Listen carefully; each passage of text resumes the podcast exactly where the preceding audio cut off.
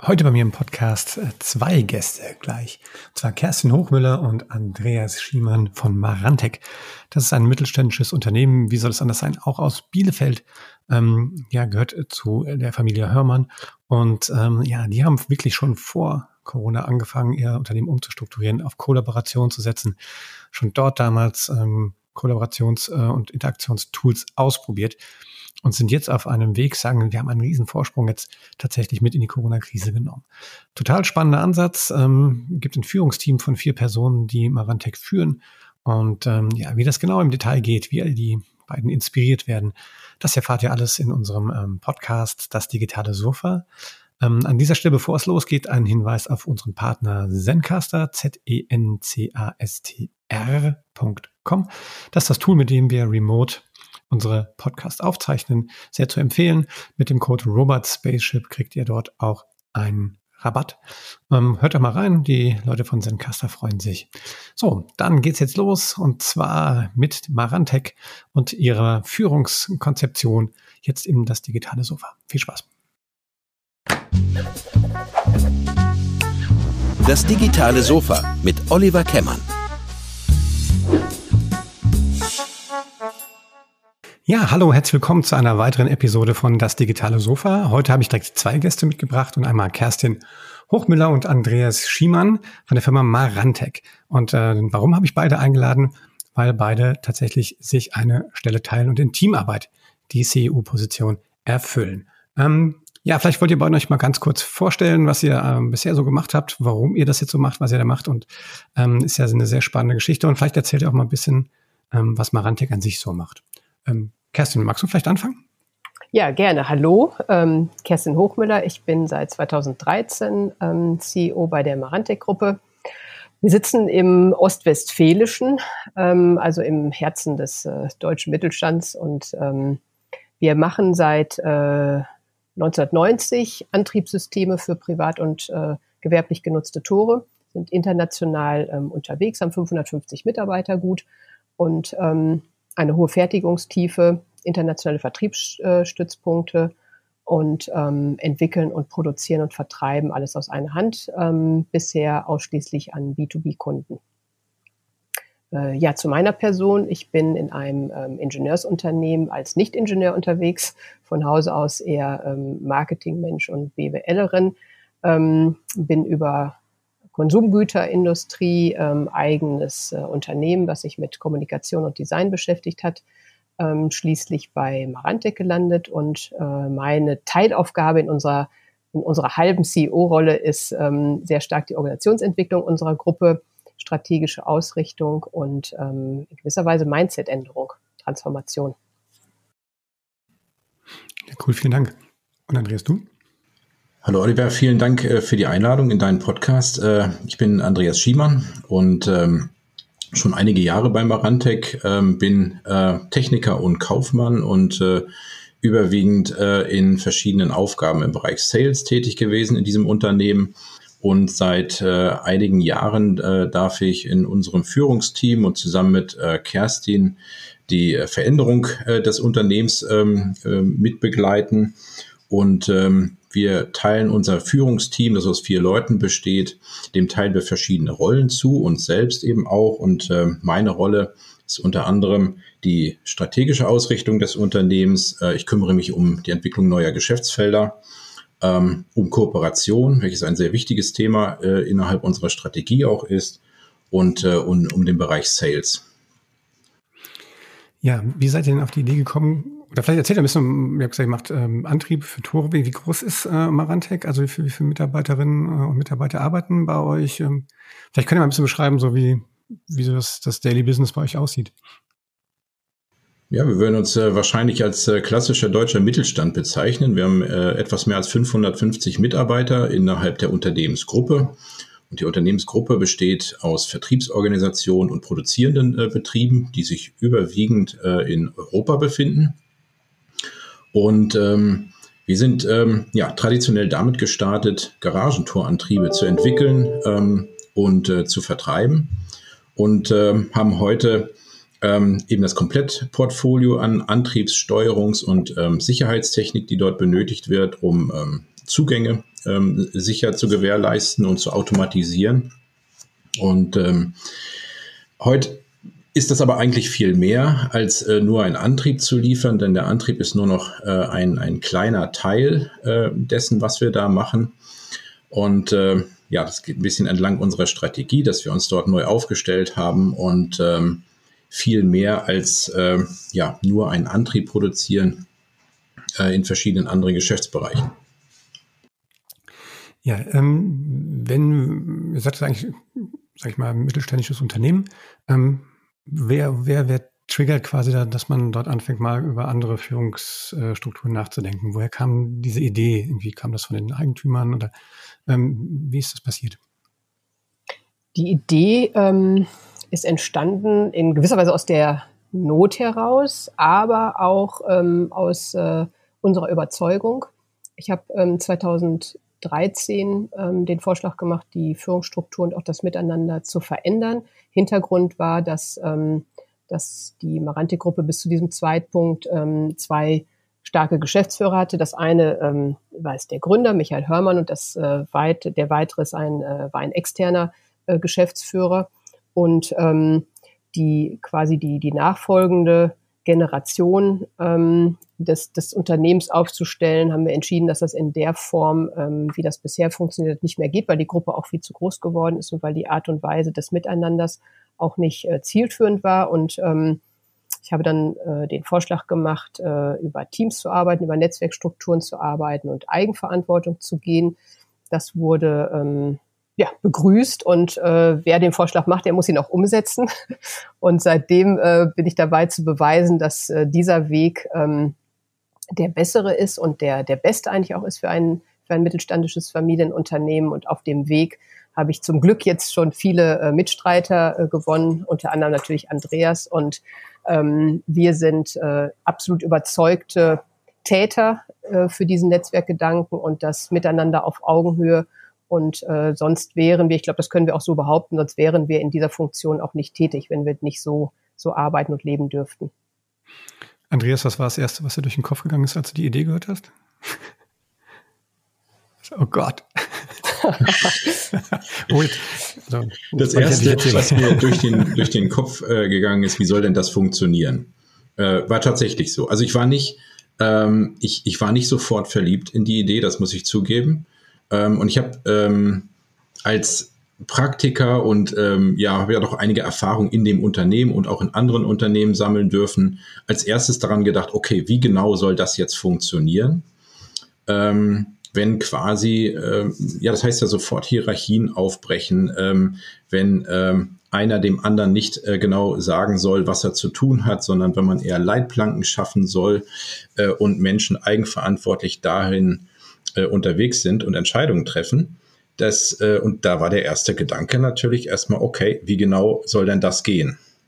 Ähm, das hat aber nicht lang gedauert. Da war ich von dieser Idee überzeugt und ähm, wir haben sehr schnell Wege gefunden, wie das funktioniert und haben auch relativ schnell an verschiedenen Stellen beweisen können, dass es sehr gut funktioniert.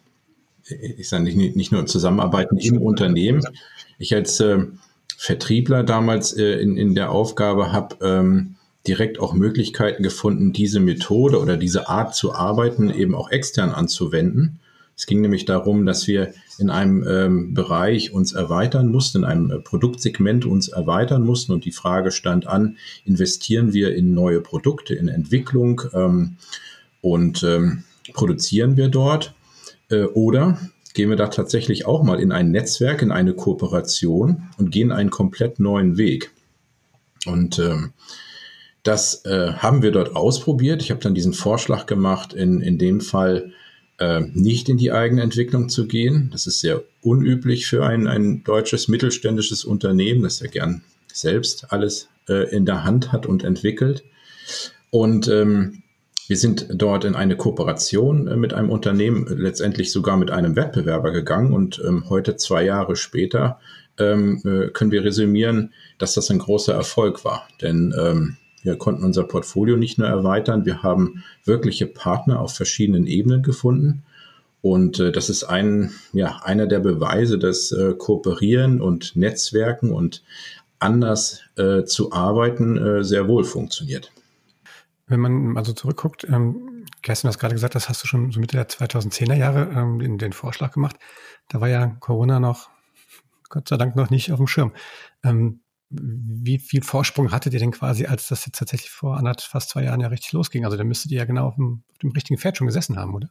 Kerstin, wie war das damals? Ja, äh, absolut. Also das, ähm, ich meine, Corona, klar, das äh, war, war überhaupt gar nicht äh, in den Gedanken, dass sowas passieren würde. War auch natürlich nicht der Grund, warum wir es gemacht haben. Aber ähm, was wir gesehen haben, dadurch, dass wir äh, viel Vorarbeit äh, geleistet haben im Vergleich zu anderen Unternehmen, ähm, also sehr, sehr früh damit angefangen haben und dadurch auch Beziehungen schon aufgebaut hatten zu vielen, ähm, ja, zu vielen potenziellen Kooperationspartnern, Netzwerken, war einfach ein digitales Arbeiten komplett möglich. Das heißt, wir haben im, im letzten Jahr und auch in diesem Jahr an Kooperation gearbeitet, ohne uns jemals mit den, äh, mit den entsprechenden Leuten getroffen zu haben. Und das ging natürlich nur, weil wir vorher schon ähm, das Vertrauen aufgebaut haben, dass dieser Weg wirklich von uns ernst gemeint ist und dass wir, ähm, dass wir bereit sind, uns zu öffnen und zu geben und gemeinsam erfolgreich zu sein. Und dadurch, glaube ich, werden wir jetzt einen Vorsprung äh, generieren, weil wir wirklich komplett durcharbeiten konnten. Und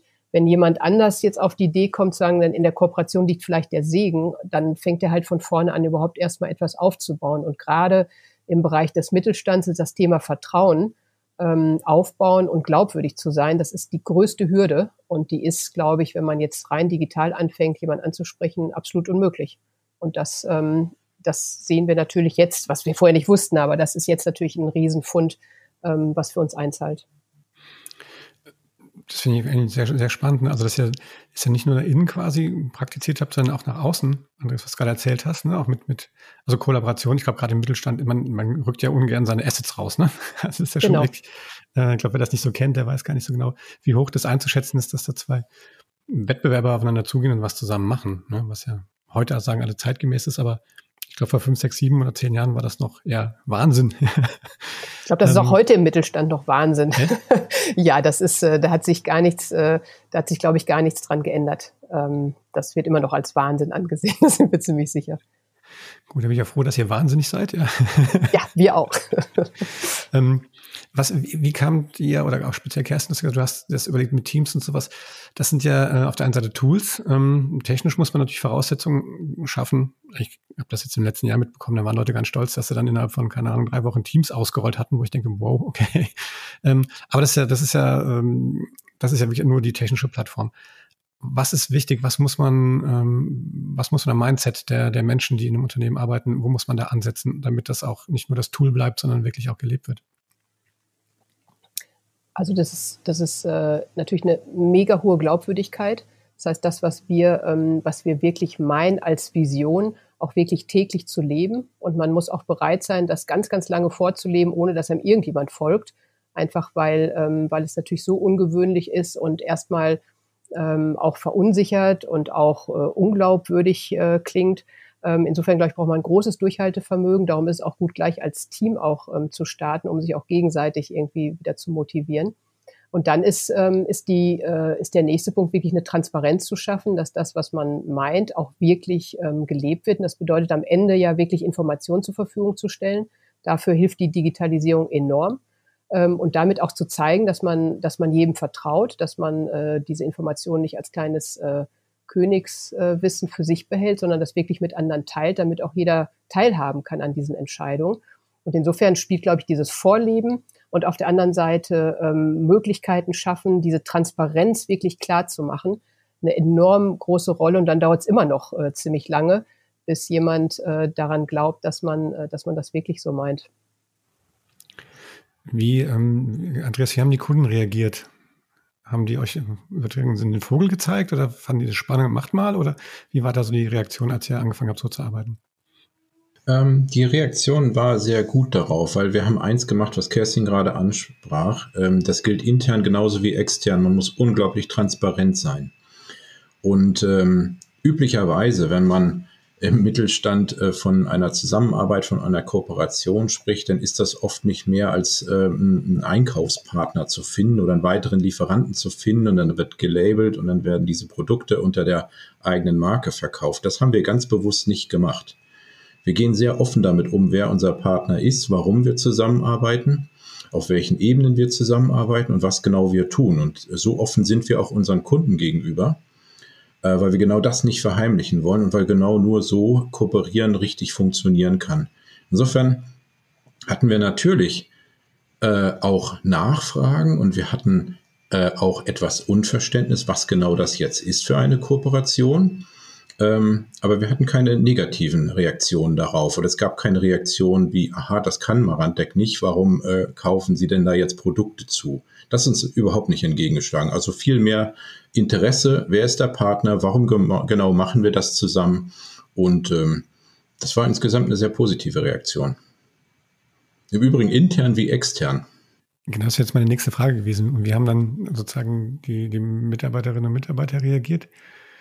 Äh, haben wir endlich? Oder man hört ja manchmal, dass sie dann sagen, nee, lass mal, lass mal stecken. Ja, das na, natürlich äh, ist so die, die erste Reaktion, ja, warum machen wir das dann nicht selbst? Natürlich bekommt man solch eine Reaktion, aber auch da wieder äh, mega transparent sein. Natürlich haben wir angefangen, erstmal in einer kleinen Gruppe uns mit dieser Idee zu beschäftigen. Und als wir gesagt haben, okay, das ist eine gute Idee, wir machen das, haben wir diesen Kreis immer weiter vergrößert um Menschen, die dieses Projekt äh, vorantreiben können, also auf technischer Seite, im Produktmanagement, im Marketing, im Vertrieb, um einfach Stück für Stück uns zu erarbeiten, was genau muss alles getan werden, damit diese Kooperation zu einem Erfolg wird.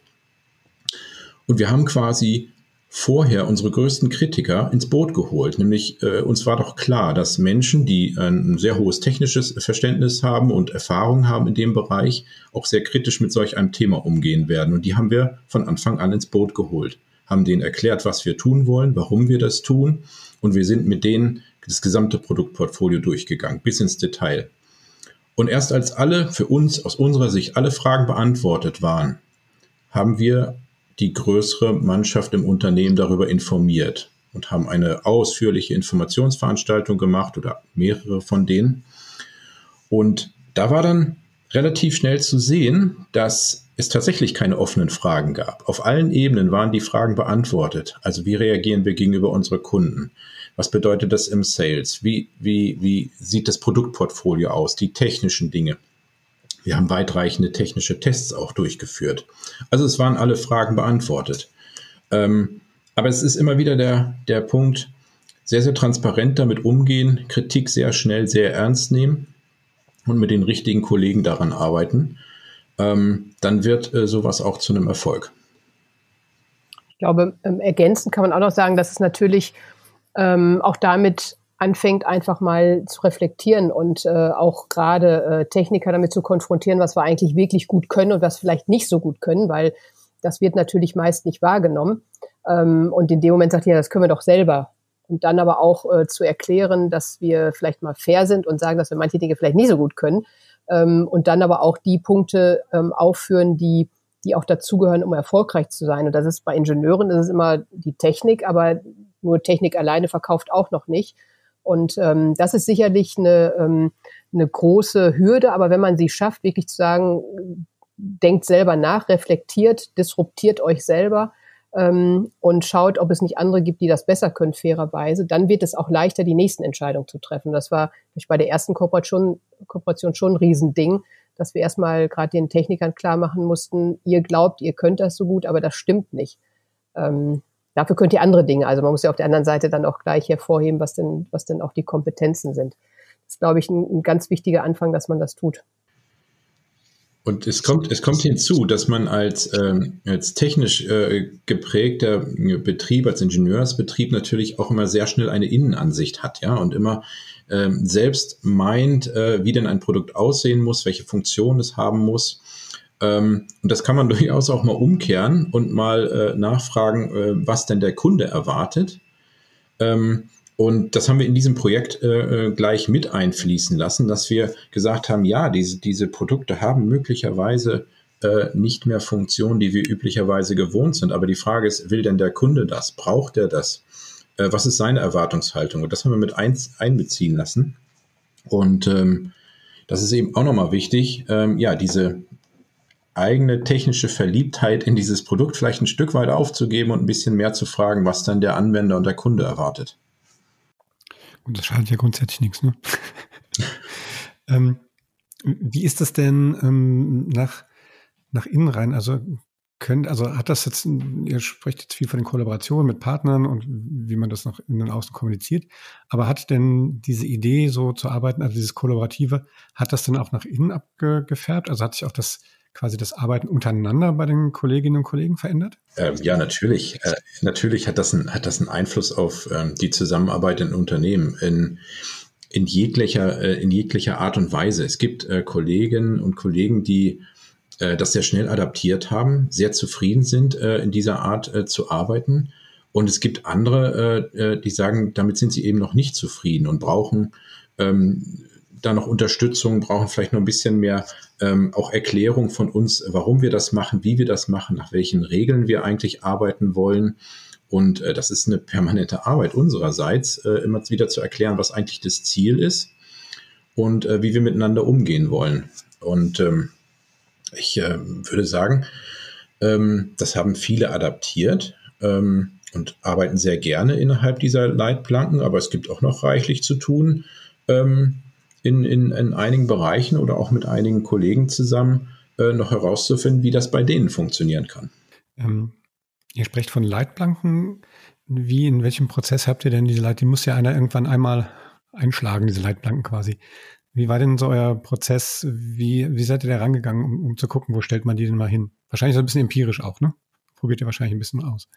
Ähm, klar, wir haben, ähm, wir haben natürlich unsere äh, bestehende Strategie hinterfragt und haben erstmal versucht herauszufinden, was ist eigentlich die Strategie ähm, und äh, wie, muss, wie muss unsere Strategie sein? Woran, woran wollen wir uns äh, A, messen lassen und woran erkennen wir auch, dass das Unternehmen ähm, auch in Zukunft erfolgreich ist? Da kam uns, ähm, wir haben vor Corona haben wir eine, eine große Strategie ähm, entwickelt und wir haben äh, die Zeit in Corona, gerade die Anfangszeit, auch wirklich nochmal genutzt, um die gerade eigentlich fertige äh, Strategie, die irgendwie anderthalb Jahre fertig war, nochmal komplett zu stressen. Einfach weil Corona nochmal gezeigt hat, wie schnell sich Dinge ähm, verändern können.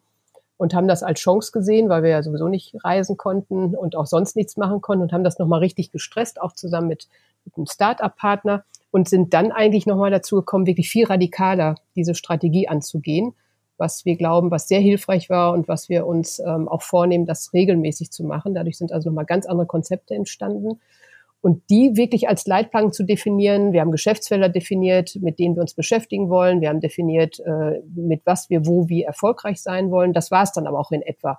Und jetzt ist die Aufgabenstellung ähm, halt wirklich für alle Bereiche im Unternehmen, daraus für sich abzuleiten, was kann ich, was kann ich in meinem Bereich dazu beitragen, dass diese Strategie erfolgreich ist. Und da sind wir ähm, dabei, dass, ähm, dass wir damit auch gleichzeitig natürlich zeigen, wo die Eigenverantwortung ähm, liegt und ähm, auch die Kreativität, diese Bereiche äh, so zu entwickeln, dass sie einzahlen in die Strategie. Wie, ähm, wie jetzt seid ihr laut Papier, zumindest beide CEO, wie, wie entscheidet ihr? Ähm, stimmt ihr ab? Haut ihr euch? Ähm, wir hauen uns. Gehen wir kurz raus, klären das mal kurz. Nee, also das, äh, das finde ich ja mal spannend. Ne? Also wie, ähm, wie werden Entscheidungen gefällt bei euch? Wir machen das, wir machen das bei uns wie in allen anderen Abteilungen auch. Wir nehmen Rollen ein und äh, innerhalb dieser Rollen ähm, zeichnet man sich verantwortlich für gewisse Themen. Und ähm, diese Rollen, die haben wir bei uns im Führungsteam äh, mit unseren, ähm, also insgesamt sind wir ja vier Leute, ähm, die haben wir uns aufgeteilt und dafür zeichnen wir uns verantwortlich. Ähm, und unsere Regel ist, dass wir das innerhalb dieses Teams, also wirklich wichtige Entscheidungen innerhalb dieses Teams diskutieren ähm, und eine Entscheidung treffen. Aber es gibt immer jemanden, der quasi auch die Fachexpertise hat zu einem gewissen Bereich. Und äh, da spielt es äh, weniger eine Rolle, was du angesprochen hast, ähm, ob man CEO ist oder nicht. CEO ist für uns eine, eine, eine technische ähm, ja, wie soll ich sagen, eine technische Eigenschaft, dass man das braucht in einem Unternehmen, aber das braucht es nicht, um dieses Unternehmen zu leiten. Man übernimmt ja auch formal Verantwortung, das meine ich so ein bisschen. Ne? Also das heißt, wenn, wenn ihr zu viert entscheidet, dann trägt man ja auch zu der Entscheidung auch gemeinsam und ähm, zur Not sagt man, okay, was ist denn, wenn dich mit der Entscheidung oder einer von euch beiden sich nicht mit der Entscheidung nicht wohlfühlt? Was, was für Optionen habt ihr dann da zu sagen, hey, nee, das machen wir jetzt so nicht? Gibt es ein also, Vetorecht oder sowas? Ja, also es, es, gibt nicht die Regel, dass wir Einstimmigkeit brauchen und es ist auch nicht so, dass immer alle vier dazu abstimmen. Ähm, am Ende ist äh, ja unsere Regel, die wir uns auferlegt haben, es gibt äh, jemanden, der ähm, fachlich dann am meisten dazu geeignet ist, da ist die Rolle relativ klar und der entscheidet am Ende. Ähm, natürlich wird das diskutiert und ähm, aber im Zweifel, wenn sich auch jemand anderes nicht so wirklich damit wohlfühlt, dann entscheidet derjenige, der die Fachexpertise hat. Aber man kann es natürlich jederzeit ansprechen oder man, man wird auch nochmal gefragt. Ähm, ob man, äh, ob man damit leben kann oder nicht. Und äh, klar kann es passieren, dass man dem anderen vertrauen muss und sagen muss, okay, das ist deine Expertise. Wenn du ganz sicher bist, dass du das so machen möchtest, dann, dann unterstütze ich das und dann äh, gilt das natürlich auch.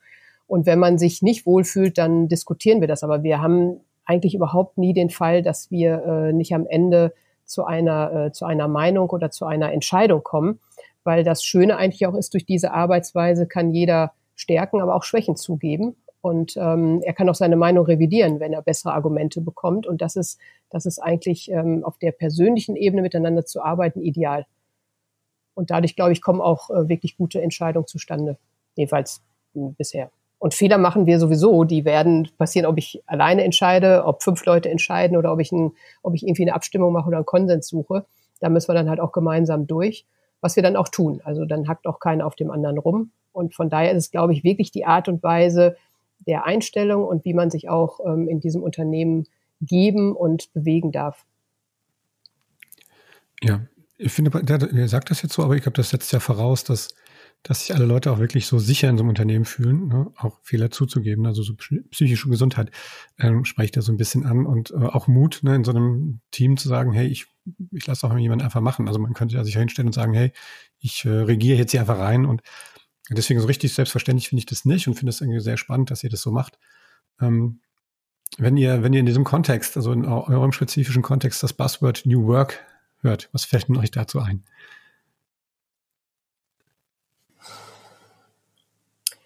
Es ist, also New Work ist eigentlich ein permanenter Prozess. Ähm, das wird jetzt natürlich ähm, riesig gehypt durch die ganzen Thema Digitalisierung. Wo arbeite ich? Was wünschen sich Menschen? Ich glaube, im Wesentlichen geht es darum, sich den, den Wünschen und Bedürfnissen der, der Kolleginnen und Kollegen anzupassen. Ähm, und das gilt permanent. Und wenn es heute New Work ist, dass jemand äh, ein Recht auf Homeoffice hat, dann ist es morgen vielleicht etwas anderes. Also was wir versuchen, ähm, jeden so arbeiten zu lassen, wie er sich am wohlsten und am motiviertesten fühlt. Und ähm, das ist letztlich mein Verständnis von New Work, aber im Vergleich zu dem, was wir vorher hatten und jetzt nicht im Vergleich zu dem, was ist jetzt gerade eigentlich modern oder ähm, was ist irgendwie gerade hip zu tun, sondern wirklich zu sagen, was möchte eigentlich jeder und wie können wir das gewer äh, bewerkstelligen, aber eben wie gesagt, immer im Vergleich zu dem, was wir vorher hatten. Das ist meine New Work-Definition. Andreas, wie siehst du das? Ja, ich würde mich jetzt äh, weniger an diesem Begriff langhangeln. Es ist schon so, wie, wie, wie Kerstin sagt. Ähm, wir verändern sehr viel in diesem Unternehmen und wir waren vor Corona mit vielen Maßnahmen schon sehr gut aufgestellt, einfach aus innerer Überzeugung, dass man anders arbeiten muss. Und da war dieser Begriff meiner Ansicht nach New Work, den kannte ich zu dem Zeitpunkt nicht. Ich glaube, es gab ihn noch nicht ähm, bis dahin. Ähm, da, da haben wir nicht so viel darüber nachgedacht. Uns war klar, wir haben ja verschiedene Herausforderungen im Mittelstand, beispielsweise äh, gute äh, Kolleginnen und Kollegen wieder an Bord zu bekommen in verschiedensten Bereichen. Ähm, da spricht man so gern vom Fachkräftemangel. Ich würde sagen, wir haben keinen Fachkräftemangel bei uns. Man muss sich eben nur richtig bemühen äh, und man muss neue Wege gehen. Und das kann man als New Work äh, bezeichnen ähm, oder ähm, möglicherweise auch als Kreativität und, und Mut, mal einen anderen Weg zu gehen. Und das haben wir vor Corona ähm, schon begonnen, äh, weil wir gemerkt haben, äh, Menschen zu uns zu holen, die wir benötigen, denen müssen wir einfach andere Möglichkeiten äh, geben. Denen müssen wir sagen, es spielt keine Rolle, äh, wo du wohnst. Es spielt keine Rolle, ähm, ähm, wie, wie oft du im Unternehmen bist, physisch da bist oder ob du von einem Homeoffice oder von irgendeinem anderen Workspace arbeitest. Ähm, und solche Dinge, die glaube ich fallen ähm, heute eher so unter dem Begriff New Work. Ähm, für uns war das eher eine Notwendigkeit und heute auch eine Selbstverständlichkeit. Und es ist schon auch so, das würde ich komplett unterstreichen, das ist ein Prozess. Das kann morgen was ganz anderes sein. Und wir müssen immer wieder individuell darauf reagieren, wie sich die Gesellschaft verändert und wie sich unter, unser Unternehmen verändert unser, und äh, unser Marktumfeld. Nee, finde ich, äh, finde ich super. Deswegen habe ich nochmal so nachgefragt, weil ihr es ja gar nicht ihr habt ja einfach sozusagen euren Prozess beschrieben und ich glaube, heute sagen viele, wir machen New Work und fangen dann an, sowas zu kopieren. Ne? Und das Spannende an eurem Case, wenn ich das jetzt mal so nennen darf, ist ja, dass ihr das ja quasi intrinsisch so gemacht habt. Deswegen habe ich das ein bisschen ketzerisch. Ich gebe es zu. Ja. ja. Nee, sag ruhig. Ähm, nein, was, ich, was ich sagen will, ähm, das, das Schöne aus dem, was wir äh, tun und getan haben in den letzten Jahren, ähm, dass sich das widerspiegelt in, in, in, äh, in der Gesellschaft und dem, wie sich Unternehmen gerade verändern. Ähm, dem, was im Bereich Digitalisierung passiert, das, was man mit New Work bezeichnet und all diese Dinge. Und wir haben, ähm, wir bezeichnen uns ja als die Erfinder des, der Open Champion Methode. Und ähm, das, was wir da beschreiben mit dieser Methode, ist letztendlich auch das, was wir umgesetzt haben in der Art und Weise, wie wir arbeiten und wie wir glauben, dieses Unternehmen voranbringen zu können. Ähm, wir haben uns ja nicht hingesetzt und, und, und gesagt, äh, lass uns mal irgendwas Neues erfinden oder eine tolle Methode, sondern das ist aus dem Arbeiten entstanden. Ähm, genauso wie wir aus einer Wachstumsstrategie heraus die ins Unternehmen kommuniziert haben und dann gemerkt haben, okay, jetzt bedarf es eben auch noch ein paar Methoden, äh, wie das überhaupt umsetzbar ist in diesem Unternehmen. Und ähm, ja, da haben wir uns also weniger an, an äußeren Einflüssen langgehangelt, äh, als äh, vielmehr ähm, ja, uns das selbst erarbeitet und äh, in unserem Netzwerk erarbeitet. Ja, also wir haben natürlich einen großen Einfluss auch durch unser Netzwerk. Das ist sehr wichtig für uns. Und ähm, das beeinflusst uns sehr stark in der Art und Weise, wie wir dieses Unternehmen vorantreiben. Ähm, das musste die Open, Open Champion Methode auch mal erklären, wenn Sie schon dieses bitte. Was ist das Open Champion? Ja, also ähm, es ist ja bekannt, äh, dass das Thema Hidden Champion, ähm, der Professor Hermann Simon ähm, hat das beschrieben in seinem Buch, ist einige Jahre her, dass ein klassischer Hidden Champion ist und quasi das Rückgrat der deutschen Wirtschaft. Ähm, unsere Methode fußt eher darauf, dass wir eher nicht hidden sein wollen, sondern dass wir offen sein wollen und äh, uns ähm, dem Netzwerk und der Gesellschaft dort öffnen wollen und dass das diverse Vorteile mitbringt. Ein Open Champion basiert letztendlich auf den Werten und Eigenschaften schon eines Hidden Champions. Ähm, es bezieht aber auch das Thema Open Innovation mit ein. Ähm, es bezieht das äh, Thema Kollaborieren, also Kooperieren mit ein und das Thema Leadership. Und wir sind ganz fest der Überzeugung, ähm, wenn man eben nicht wie ein Hidden Champion ähm, versteckt ist, vieles für sich selbst macht, ähm, Entwicklungen nur im eigenen Hause vorantreibt, sondern sich möglicherweise in gewissen Bereichen öffnet, in Netzwerken arbeitet, dann äh, kann man nicht nur schneller sein, sondern man kann sogar Marktführer in mehreren Nischen sein. Und das ist eine Methode, die wir aufgrund unserer Arbeitsweise der letzten Jahre ähm, ja, entdeckt, erarbeitet haben und jetzt immer weiter ausfeilen. Das quasi zieht den Hidden Champion ins Rampenlicht. Macht ihn offen für. ich würde ich würd sagen, wir, wir, wir bieten eine Alternative oder möglicherweise eine Weiterentwicklung des Hidden Champions. Der Hidden Champion, das ist eine, ähm, eine hervorragende Beschreibung dessen, was dort erfolgreich ist in Deutschland. Das ist gar keine Frage. Aber die Gesellschaft und äh, Unternehmertum verändert sich ja. Ähm, Digitalisierung, New Work, wir haben äh, so viele Einflussfaktoren auf Unternehmen und das erfordert eben auch, dass man Methoden oder Strategien immer wieder den Gegebenheiten anpasst. Und Open Champion ist unsere Antwort darauf, äh, wie heute unserer Meinung nach ein mittelständisches Unternehmen sehr gut funktionieren kann. Ja. Das ist auch wirklich die Überzeugung, ähm, wenn man sich mit dem digitalen Wandel beschäftigt. Jetzt kommt das ganze Thema Nachhaltigkeit hinzu ähm, Innovationskraft äh, Deutschland. Wir haben ähm, einen, einen, einen hohen Bestand an Mittelstand, der eigentlich die, die Wirtschaft, die Wirtschaftsleistung und damit auch den Wohlstand in diesem Land ausmacht. Und wir sind der festen Überzeugung, wie es überall gilt, ein weiter so funktioniert nicht, sondern es muss eine Anpassung geben. Und letztlich ist die sogar so krass, dass man eigentlich sagen muss, naja, man, man muss eine Vision eines Unternehmens hinterfragen und man muss sich ähm, wirklich wieder mit den Chancen beschäftigen. Im Grunde, ja, diese Pionier- ähm, Zeit wieder äh, zu haben und darin jetzt nicht eine Gefahr sehen. Alle, alle oder ganz viele sehen die Digitalisierung als Riesengefahr, aber sie birgt auch so viele Chancen, wie sie wahrscheinlich für viele Unternehmen noch nie da gewesen sind. Und das wieder zu sehen und zu begreifen und zu sagen, okay, wie muss ich eigentlich sein, um Chancen in dieser neuen Welt wahrzunehmen, das ist schon unsere Überzeugung, dass das mit der rein Hidden-Strategie nicht mehr geht. Und das wollen wir auch kundtun, weil uns sehr viel an diesem Land und dem Wohlstand liegt und letztlich auch in der Demokratie.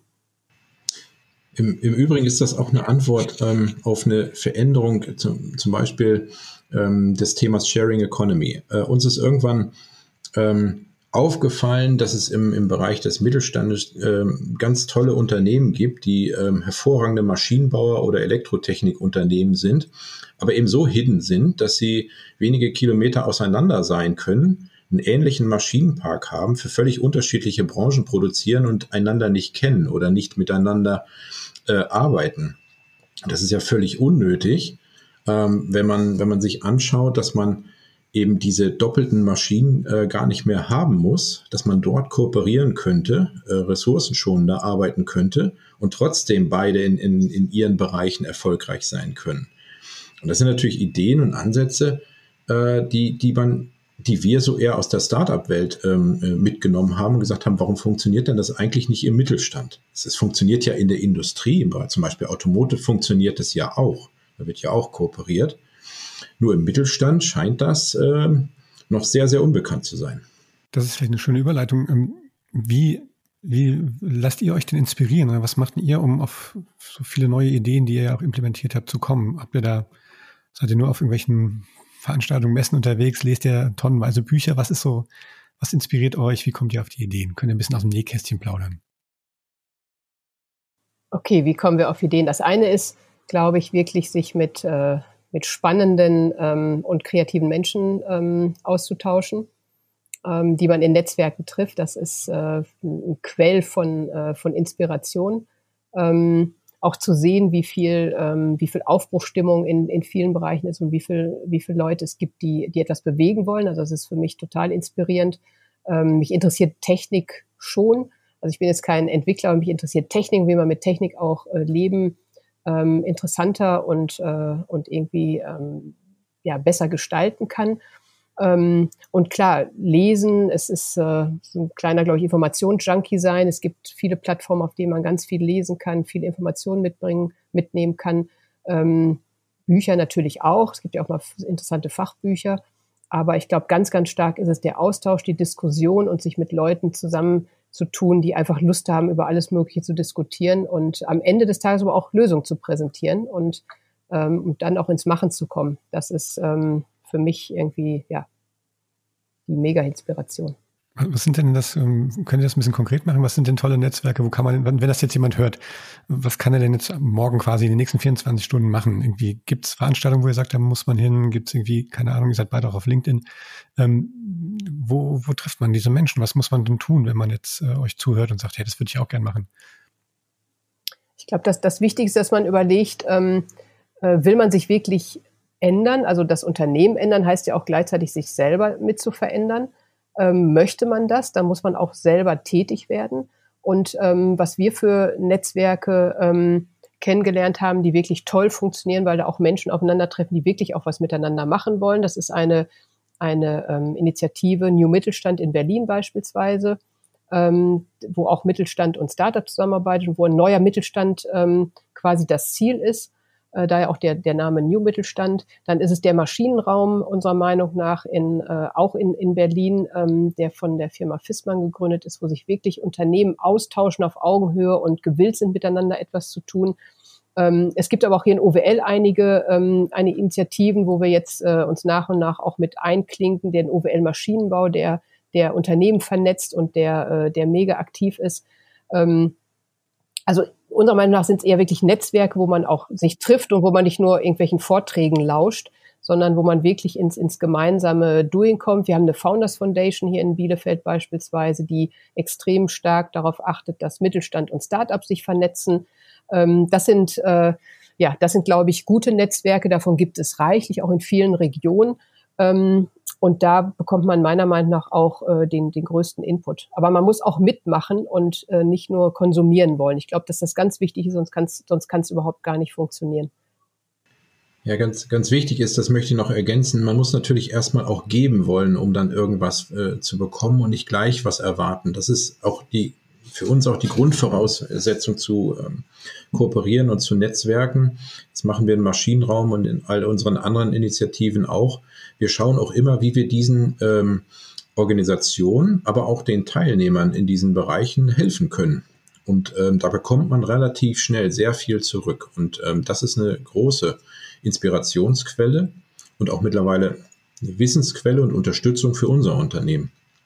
Also erstmal kann ich nur raten, viel geben, ähm, zuhören und schauen, wie man dann den anderen dort äh, helfen kann und wie man die unterstützen kann. Und äh, dann bekommt man auch sehr viel zurück. Wie im echten Leben quasi. Ne? Genau. Ist eigentlich gar nicht so schwer. Das ist äh, gar, keine, gar keine so neue Weisheit. Ja, ähm, super, vielen Dank, ihr beiden. Ähm, die Zeit ist schon um und äh, sie ist verflogen, ehrlich gesagt. Ähm, ich finde das großartig, was, was ihr, äh, was ihr da gemacht habt und wie, wie locker ihr darüber erzählt und eben nicht daraus so ein, so ein Hype-Buzzword-Ding macht, sondern einfach nur sagt, hey, das haben wir so gemacht, weil das halt einfach unser Unternehmen besser macht. Ähm, und ich glaube, da seid ihr ein Riesenvorbild für viele, für viele Unternehmen da draußen. Also ich hoffe es zumindestens. Und ähm, eine Frage bleibt mir noch, wie ist, äh, kann man euch einfach mal anquatschen ähm, oder macht ihr irgendwie Vorträge oder irgendwas? Also wenn das jetzt jemand noch über diese, über diese Dreiviertelstunde hinaus jetzt hier interessiert, wie kann man euch am besten erreichen? Wie du ja siehst, machen wir gerne Podcast. okay. Aber wir sind natürlich ähm, vor allen Dingen LinkedIn unterwegs, da kann man uns ansprechen, man kann uns äh, über unsere Website ähm, erreichen und ja, wir freuen uns über, über jeden Kontakt und jeden Austausch und sind auf allen möglichen Kanälen ähm, auch erreichbar.